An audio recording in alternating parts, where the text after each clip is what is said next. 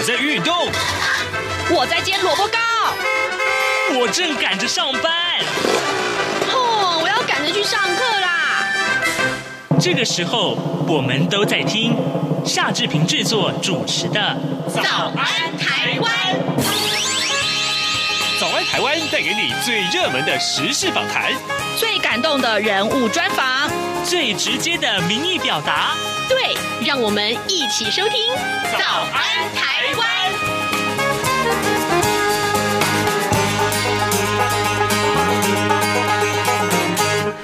台湾！我是夏志平。今天是二零二二年的十月七号，星期五。在今天的访谈单元里面，志平要请教您啊，您记得九一八的地震吗？这个地震造成了花东地区不少的灾情，但是呢，但是呢，我们今天要介绍的是它的重建故事。怎么样从青少年辅导的角度切入呢？请您收听今天的访谈单元。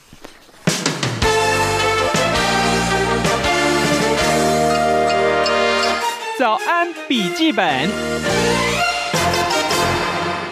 这里是中央广播电台台湾之音，您所收听的节目是《早安台湾》，我是夏志平。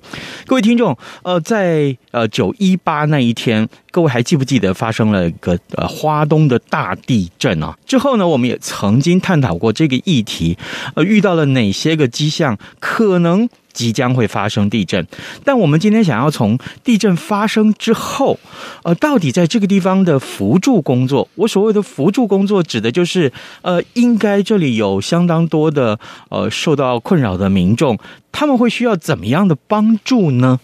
来。这个话题才是我最应该要关心的。特别跟您介绍一下，我们今天的受访者，他亲自来到了录音室啊。他是乘风少年学员的顾问，之前呢曾经担任过他们的执行长林哲宁先生。哲宁，早安！嗨，早安！呃，各位听众，大家早。是，谢谢，谢谢一早来上节目啊。那么，呃，我想先请教你，那呃，为什么决定要去这个呃九一八之后，为什么决定要下去花东这个地方？那么下去之前，你是不是考虑了哪些个细节？呃，当然，更重要的是，你得先告诉我们的听众啊，你去到了花东的哪一个地方啊？待了多久呢？我之前是晨风少年学院的执行长，我们是一个辅导青少年的单位。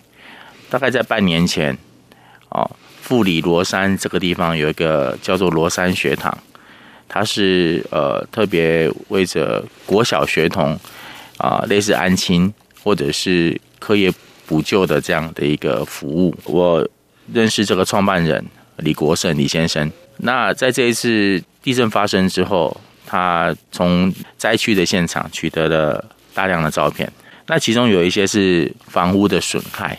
那有一些东西，他提出他的忧虑，那个忧虑就是看不到的伤害。嗯，那在看不到的伤害这一块的话，就譬如说，尤其是指那个儿少，因为这个地震之后造成的惊慌，于是他就跟我提出来说：“哎，哲宁，你有办法有时间过去一趟吗？去看看这个地方，看看有没有你需要帮忙的，或者说你去看看看有什么能够带一些。”人力或带一些物资进来，嗯，那他们需要一些比较专业的呃评估的能力，就避免哦大家喊说缺东缺西，于是大量的物资进来了，但是又不知道要给谁，那也不知道他们真正缺的是什么。是，嗯，那我在过去二呃二十年的一个社工的经验，告诉我说，其实很多的需求满足。是要站在受助者的一个立场或他的需要上的满足啊，比较不是说我认为他们需要什么，好，我们就给他什么。那这种有点像上对下的一个给予，是比较旧式的思维。那如今遇到了这个地震的灾害，一样是需要用新的思维来看，就是到了那个现场，跟这些灾民实际相处。然后察觉他们的需要，那这样的一个呃历程是相当重要的。有这样的一个历程，我们才能够更去如实的呃呈现这些灾民的景况。我们常说一句话嘛，就是那个接地气。嗯，对，我我我觉得助人也是这样，好，不是一个呃，不是一个就是单纯的给跟受的关系。哦，我们常说送礼送到心坎里，其实助人也要助到心坎里。那到底什么是他心坎里真正需要的？其实从外界，或者是说从一些照片是看不到他们真实的。所以那个罗山学堂的李先生就请我过去，他想借助我过去的经验啊，来了富里罗山这个地方。他也告诉我说，这次地震之后，所有的焦点都放在玉里，因为玉里隔壁的玉里确实呃断了一些桥，那也垮了一一个小七啊，所以他在新闻的当头上面是非常热的。那呃很容易让紧邻的富里其实有类似的震震灾，嗯，但是就被忽略了啊。呃，当媒体都在报道六十担山，呃，类似山崩。把路都阻绝了，造成那些问题。我想大家的眼眼光、眼球是很容易被吸引在这几个是非常呃具具体的部分。是。那在我那时候看到的照片当中，就是非常多的房屋都已经受到损害。嗯哼，你你看到了那些个像呃房屋建物的损害，还有就是土地啊、哈农作物啊。交通建设那个损害的那个情况大概有多严重？当然，包括你看到照片，还有后来你亲自下去的时候，那个景象是什么？嗯，我我觉得是这样哈，就是说我们现在是一个图像的时代，嗯，所以我看到那照片的时候，老说没有太大的感觉，看到啊，看到就是呃，例如说房子裂开，有点歪歪的哈。那但是我实际上到了现场，当地的村长。带着我跟一些呃建筑师去了解受伤的状况的时候啊，看着那个剥落的水泥，以及那个露出的那个钢筋，然后建筑师在现场，呃，结构技师在现场马上做一个水泥强度的一个测试，然后并且初步判断说这是一个危楼，我觉得那种感觉是非常真实的，嗯。那我看着那个呃灾民的那个脸，嗯，他们就很期待听到一个清楚的一个讯息，嗯，但他们听到是危楼的时候，我觉得他们的表情非常复杂。哦，是因为呃危楼的话，意味着他们在这地方可能不适合继续住下去了。嗯，哦，那但是这个地方是他们这个居住这么久的时间，那种。情感是非常深，嗯，所以他们就经常问的一句话就是说，哎，看起来好像没有那么危险，我可以继续再住下去吗？但是，呃，以专业的角度来讲，那些房舍事实上已经不适合人居了，嗯，但完全可以理解他们那样的心情。所以，我觉得，呃，在看到那个照片跟到那个现场的那个震撼力是完全不同，是的，并且可以理解到说。为什么很多人会死走，会死守着家园？原先我想请教你是说，是嗯，这些个民众啊，就是在这里受灾的民众们，嗯、他们是不是心存恐惧？是不是他们还是仍然对这个他们居住的房屋，或者他们呃不知道下一场地震什么时候要来？可是我从你的回答里面告诉我，他们除了当然心里面也许会有恐惧之外，他们还有更多的疑虑，他们还有更多。不知道下一步在哪里的这个感受，我可以这么说吗？哦，可以，没有错。嗯、他们在我在我看着的，在跟呃当地的这些居民们相处哈，我会认为台湾人的韧性跟乐观仍然是有的。嗯，呃，但是实际上在呃实际上在跟他们接触的时候，尤其是那刚开始的那几天啊，呃，余震仍然频频发生。嗯，好，我在现场也。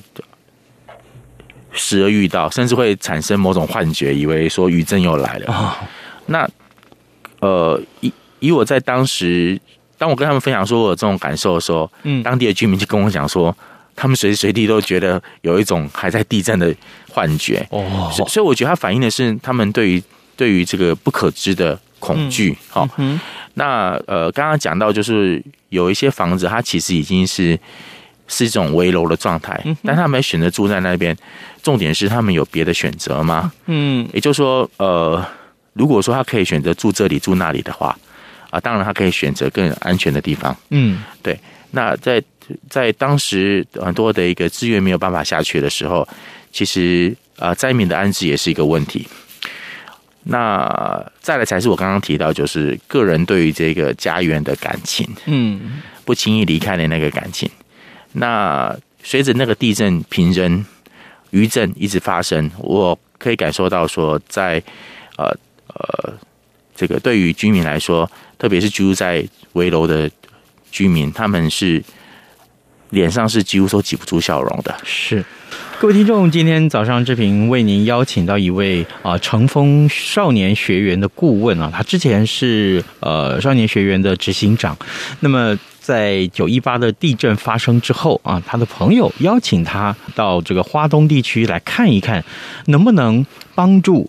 当地的这个受灾民众啊，其实看看能不能整合一些呃救援的资源喽啊，或是呃相关的工作。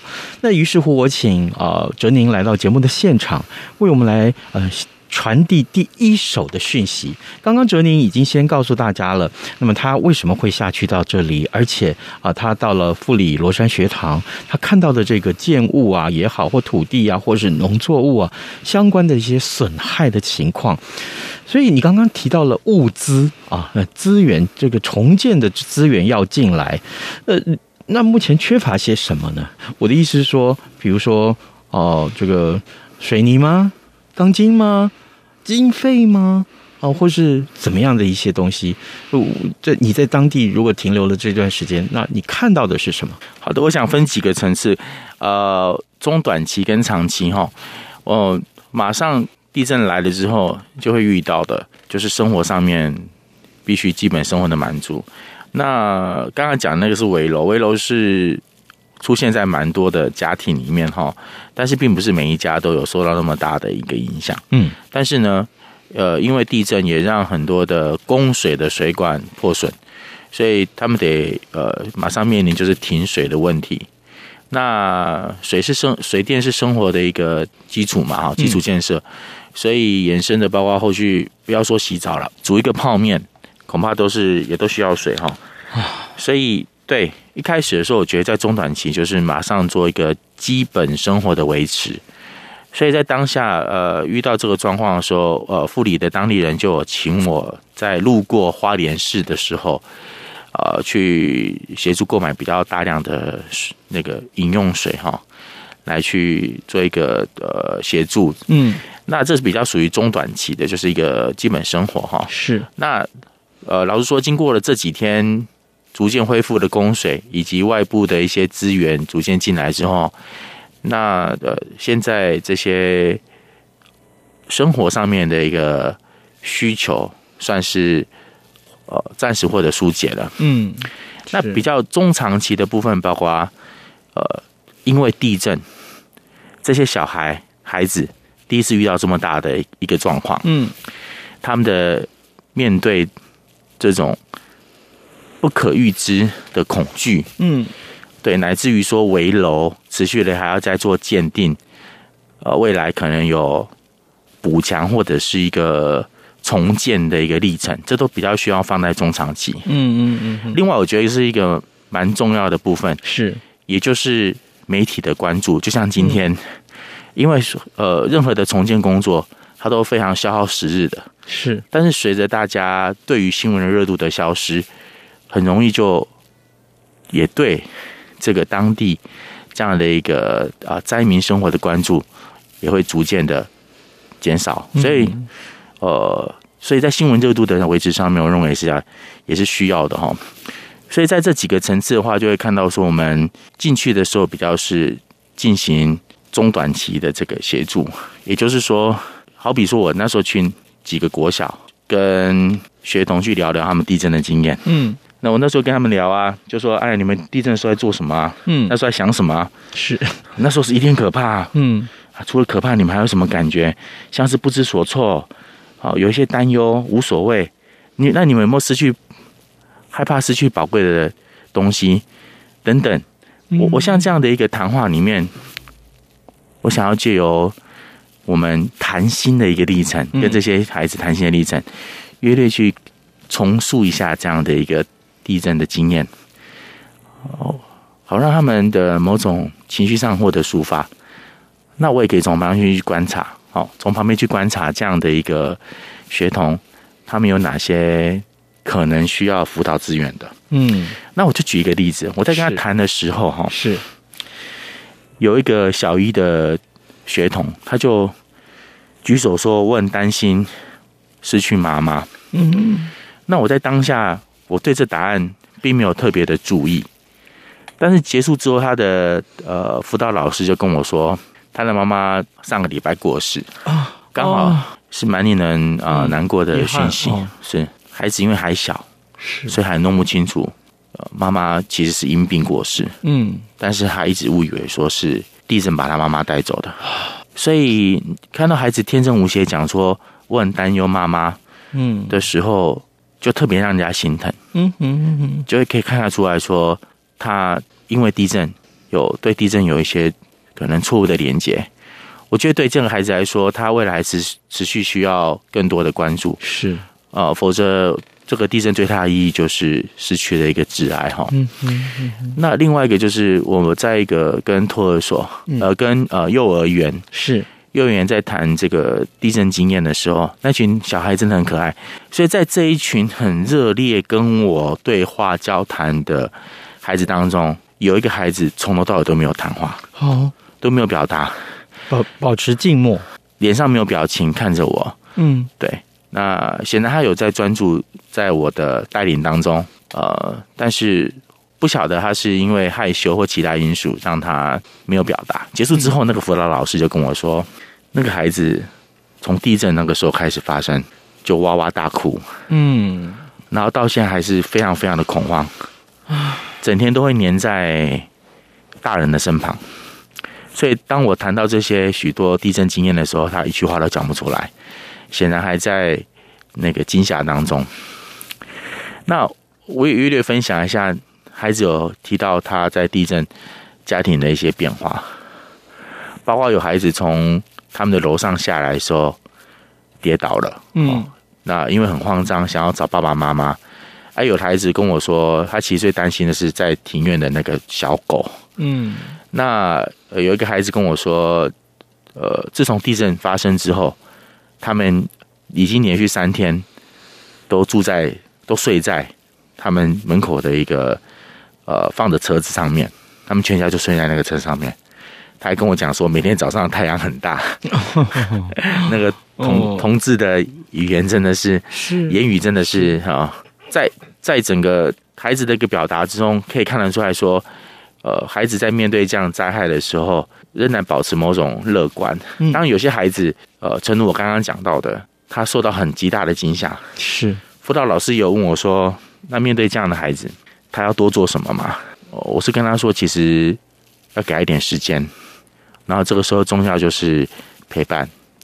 那呃，有事没事的时候，当他有来学校，哦，你可以让他经常在你身边，哦，甚至主动就跟他聊聊天。嗯，但不必。”呃，特别再去谈这方面的经验，因为他还需要一点时间消化。是，那他这个时候最需最需要就是随时有大人在身边的感觉啊、哦，那时候会让他很有安全感。嗯，所以我给他这样的一个建议哈。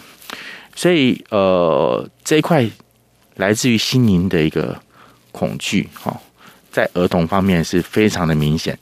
虽然他们回应的呃状况都觉得。有些还蛮诙谐的啊，蛮有趣的。嗯哼，但是他背后反映就是说，他们对于这个从来没有体验过的一个呃改变，他们是会担心，担心自己安慰，担心失去什么东西，以及说担心那种未知产生的不安全感。是，各位听众，今天早上志平为您邀请到一位贵宾啊，他是乘风少年学员的顾问，呃呃林哲宁先生。我们请哲宁呢，在节目中跟大家分享。事实上，这段时间呢，呃，在九一八的花东大地震之后，呃，当地的民众其实大家到目前为止应该都在忙于重建。但是，呃，你想过吗？你有没有曾经呃思考过这个话题？就是当地的很多的青少年啊，这小孩子们，其实他们在地震的情况之下，他们受到很多的惊吓，呃，甚至于呃，可能亲人过。世啊，那但是呃，今天呃，哲宁告诉我们，他因着在过去对很多少年的辅导的经验，于是乎他知道怎么样从那个伤痛中去辅导他们走出来。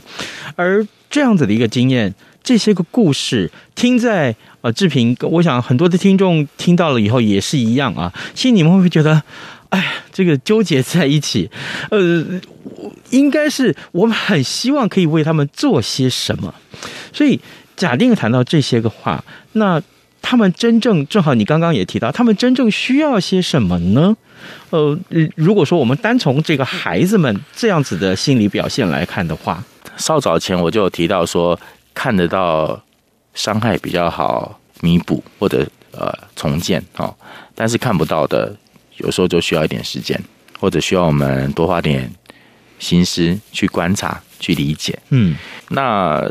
呃，这些孩子他需要的是一个比较长期的关怀，所以呢，我我我呃，当我在我的脸书约略讲述到我在富里所见所闻的时候，当然我的呃很多的学弟学妹们都私下跟我表达，他们好想来，嗯，来去做点什么，是，那我都跟他们说慢一点，嗯，这个工作。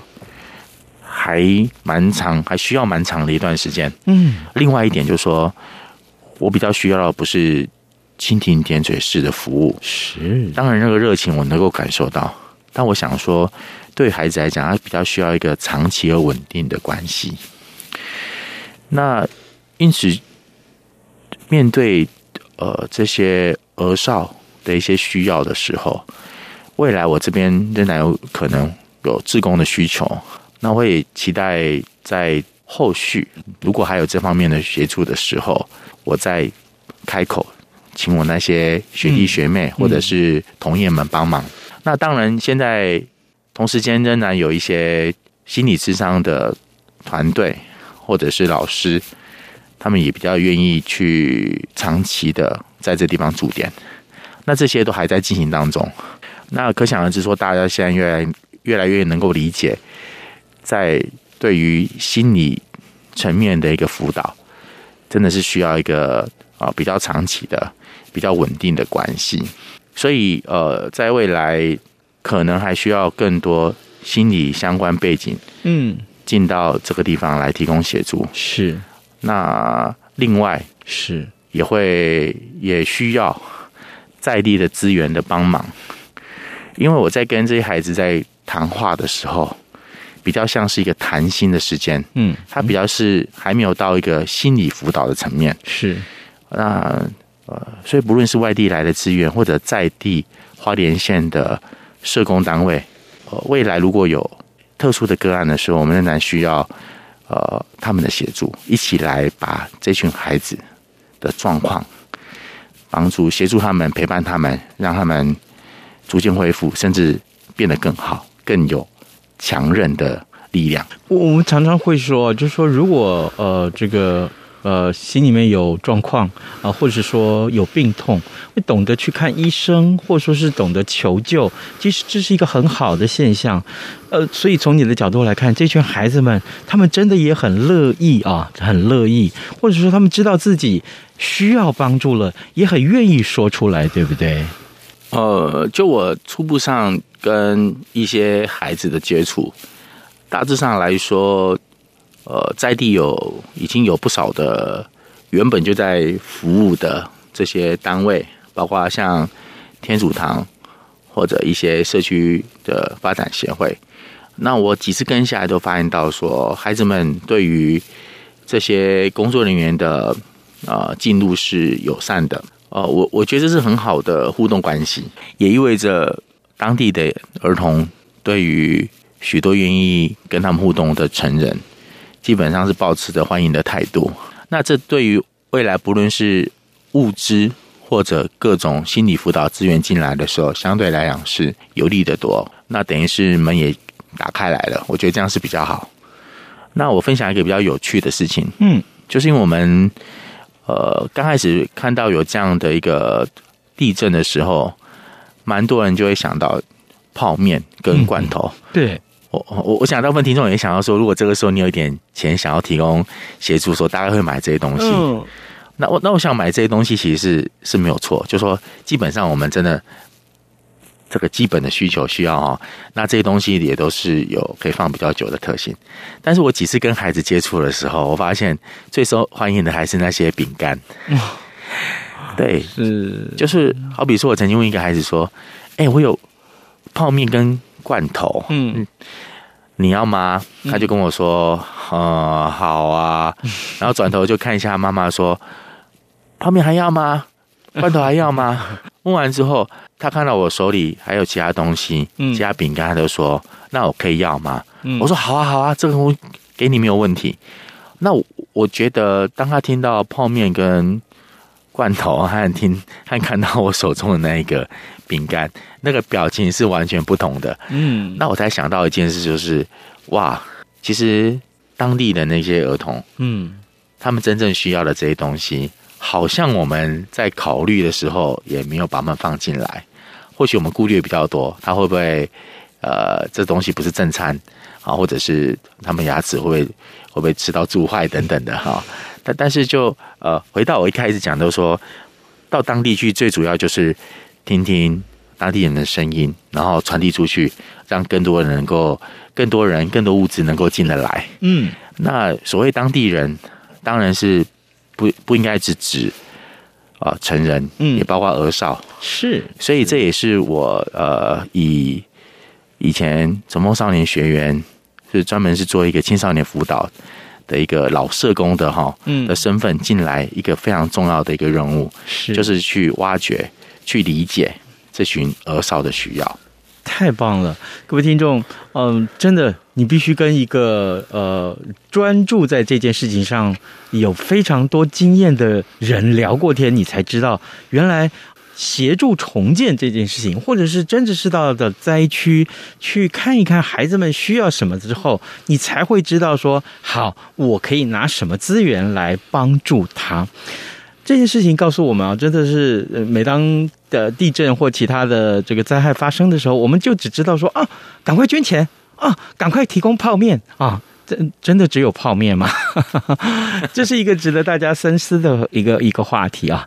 我们今天非常荣幸能够为您邀请到乘风少年学园的顾问，他之前曾经担任过呃少年学园的执行长啊，林哲宁先生。我们请哲宁在节目中跟大家分享这个话题。各位，也许你听完之后会觉得有一点沉重，但没有关系，没有关系。呃，这群在花东的青少年们。他们还是需要我们的帮助。如果可以的话，随时呃去获得这些呃协助的管道啊，呃，贡献你自己的力量。我相信这对他们来说是很有必要的。今天我们谢谢哲宁接受我们的访问，哲宁谢谢你辛苦了。好，谢谢谢谢听众。早安，台湾，你正吃着什么样的早餐？吐司加火腿蛋，咬一口，然后收听中央广播电台。早安，豹马仔。好的，我们来看看其他重要的新闻。中国时报今天头版头条告诉我们，纽约时报的报道，纽约时报的报道哦，哈，这是美国打算将台湾变成一个巨大的武器库。美国官员说呢，两岸如果开战的话，台湾需要有军火储备，撑到美国驰援。这是今天中国时报上面的头版头条讯息，我相信会有引起很大的讨论。那么联合报上面提到是陆委会的主委邱太三，他说小三通一定要开，而他松口说过年就是好的时机点。那陆客自由行还有航点仍然有待沟通。这是今天联合报的头版头条。好了，今天是周末啊，志平就祝您有愉快的一个周末假期。咱们下个礼拜一国庆日早上见喽，拜拜。加上的水果，Bagel 或 Iced Tea，你选一样能让你醒一醒。反正过了十二点，好多一样被丢弃。